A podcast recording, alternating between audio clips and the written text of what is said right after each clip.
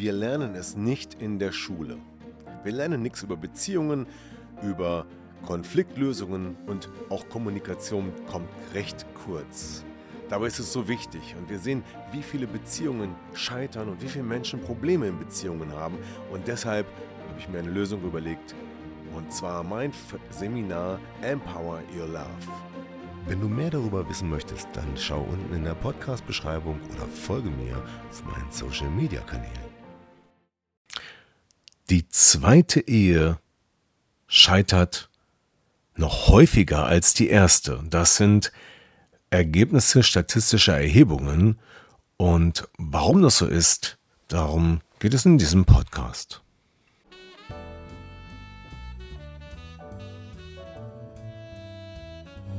Herzlich willkommen zum Podcast Trennung in Freundschaft.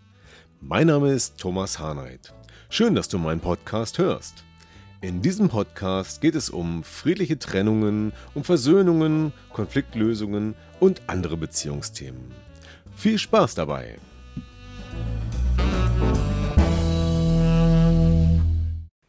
Guten Tag und herzlich willkommen zu diesem Podcast von Trennung in Freundschaft.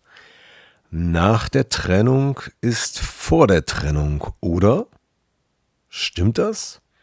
Stimmt das, dass wenn wir uns getrennt haben, wenn die Scheidung vollzogen wurde und irgendwann gibt es wieder einen neuen Partner, mit dem wir zusammen sind und wieder glücklich sein wollen, stimmt das, dass sich dann das ganze Drama wiederholt und das dann eh wieder zu einer Trennung kommt?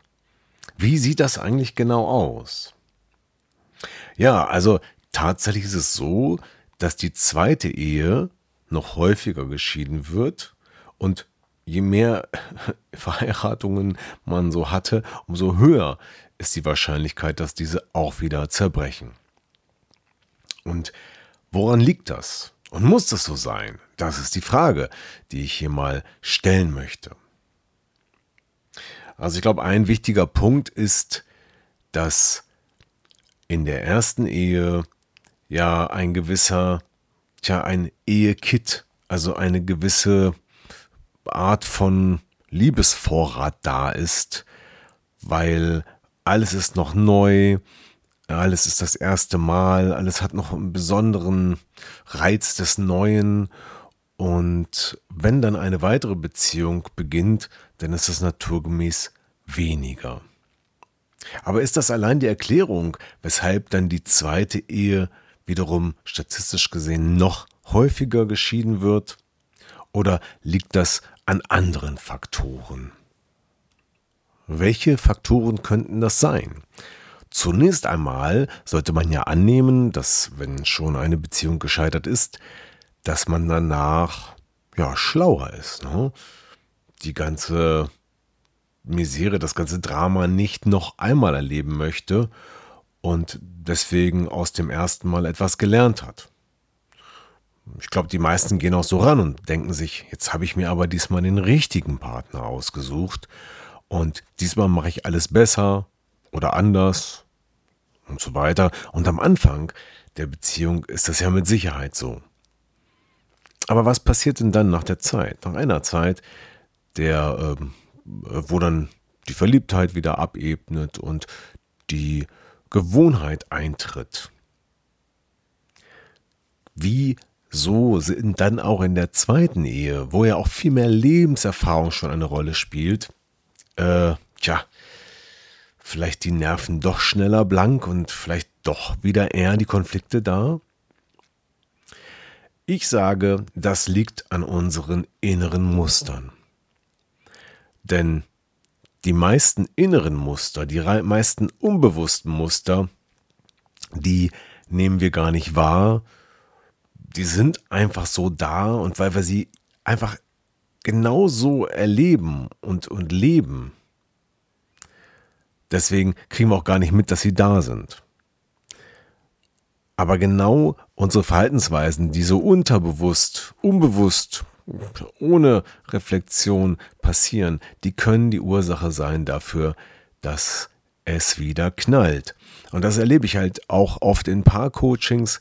in Einzelcoachings, dass da bei vielen Menschen eine Art blinder Fleck herrscht, also äh, eine völlige Unkenntnis über bestimmte Verhaltensweisen, die nicht gut sind. Ja, das liegt daran, dass sich die Menschen einfach immer schon so verhalten haben, dass sie kaum ein klares Feedback dazu bekommen haben, dass genau diese Verhaltensweise problematisch ist, sondern das vielleicht nur spüren, dass sich vielleicht Menschen abwenden oder durch andere Reaktionen. Und es gibt auch noch weitere Muster, die auch in dem unterbewussten Anteil liegen. Das ist zum Beispiel die Verhaltensweise, wie ich mir meinen Partner aussuche. Oftmals wird ja der Partner unbewusst danach gesucht, wie eigentlich die Eltern waren. Das ist auch der Grund, weshalb zum Beispiel eine gewisse Konstellation von, sagen wir mal, Frauen immer wieder an die gleiche Sorte Männer geraten, nämlich die, die sie dann verprügeln. Und komischerweise ist dann danach der nächste Mann wieder so einer. Und das hat was damit zu tun, wie das unter, unterbewusste Signal äh, zum Beispiel einer Frau ausgesendet wird, das trifft dann genau auf diese Männer wieder. Ja, so wie ein Puzzleteil finden sich die beiden und die gleiche Geschichte wiederholt sich. Ja, Geschichte wiederholt sich. Und genau das ist das Stichwort dabei. Selbst wenn jetzt der Partner ein ganz anderer sein sollte, dann ist die Frage, hast du dich denn geändert? Oder bist du immer noch der gleiche Mensch mit den gleichen Verhaltensweisen? Und wie sieht das bei deinem Partner aus? Wenn das nämlich so ist, dann sind ja die gleichen Verhaltensweisen, die in der ersten Beziehung, in der ersten Ehe dazu geführt haben, dass es nicht mehr so lief, möglicherweise noch da. Und dann werden diese wahrscheinlich wieder zu den gleichen Ergebnissen führen, denn das sind auch unsere Spiegelgesetze.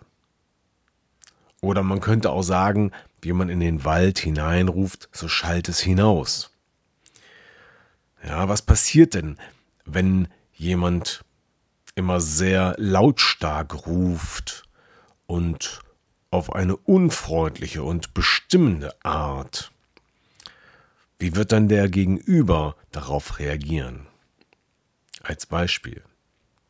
Der wird sich dann ja nicht gerade total freuen und freundlich reagieren, sondern der wird ja dann vielleicht gar nicht mehr antworten oder genauso in der gleichen Form zurückrufen, ja, den Spiegel vorhalten und damit ist durch das eigene Verhalten im Grunde genommen im Partner ein Spiegel äh, entstanden, der dann das Verhalten reflektiert und dabei in die gleichen auch ähm, Anpassungen führt.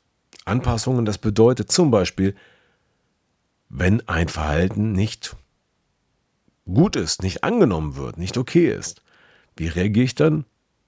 Ich könnte zum Beispiel einfach gar nicht mehr reagieren und nichts sagen. Oder ich könnte jedes Mal lautstark reagieren und sagen, lass mich in Ruhe mit deinem Scheiß als Beispiel. Und da liegt immer der Hase im Pfeffer, warum es dann beim zweiten Mal wieder genauso läuft wie beim ersten Mal. Ja, was kann man also tun? Wenn sich Geschichte wiederholt und wenn nach der Trennung vor der Trennung ist, dann muss sich doch etwas grundsätzlich ändern, oder? Und was muss sich ändern? Müssen sich beide ändern? Muss sich nur einer ändern?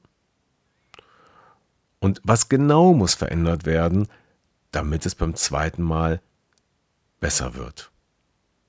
Kann man das einfach so lernen? Oder muss grundsätzlich die Persönlichkeit in Frage gestellt und überarbeitet werden?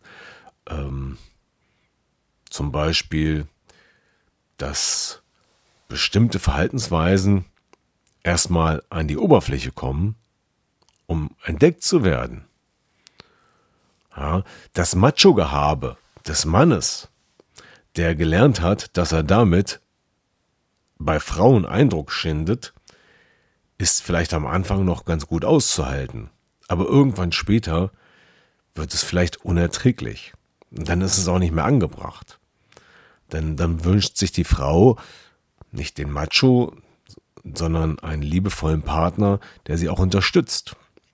Wenn aber dieses Macho-Gehabe des Mannes beispielsweise immer für den Erfolg stand, erfolgreich Beziehungen zu gewinnen, erfolgreich bei männlichen Kollegen gut dazustehen und überhaupt, ist das ein Verhaltensweisen, was er vielleicht von seinem Vater übernommen hat, ja, dann wird er das doch nicht so einfach ändern, weil ihm das gar nicht bewusst ist.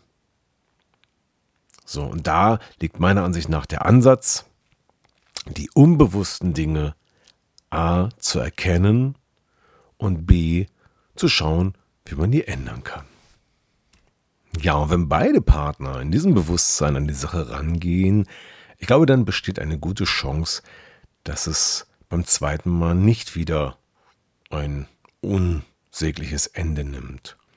Ja, und ähm, wenn da vielleicht wiederum die Themen Kommunikation, Konflikte, ja und Persönlichkeit eine Rolle spielen, dann verweise ich nochmal kurz auf mein Webinar, was jetzt gerade ähm, rausgekommen ist. Das findet im August das erste Mal statt. Und ähm, wenn du das äh, gerne buchen möchtest, um zu sagen, in meiner zweiten Beziehung wird es besser.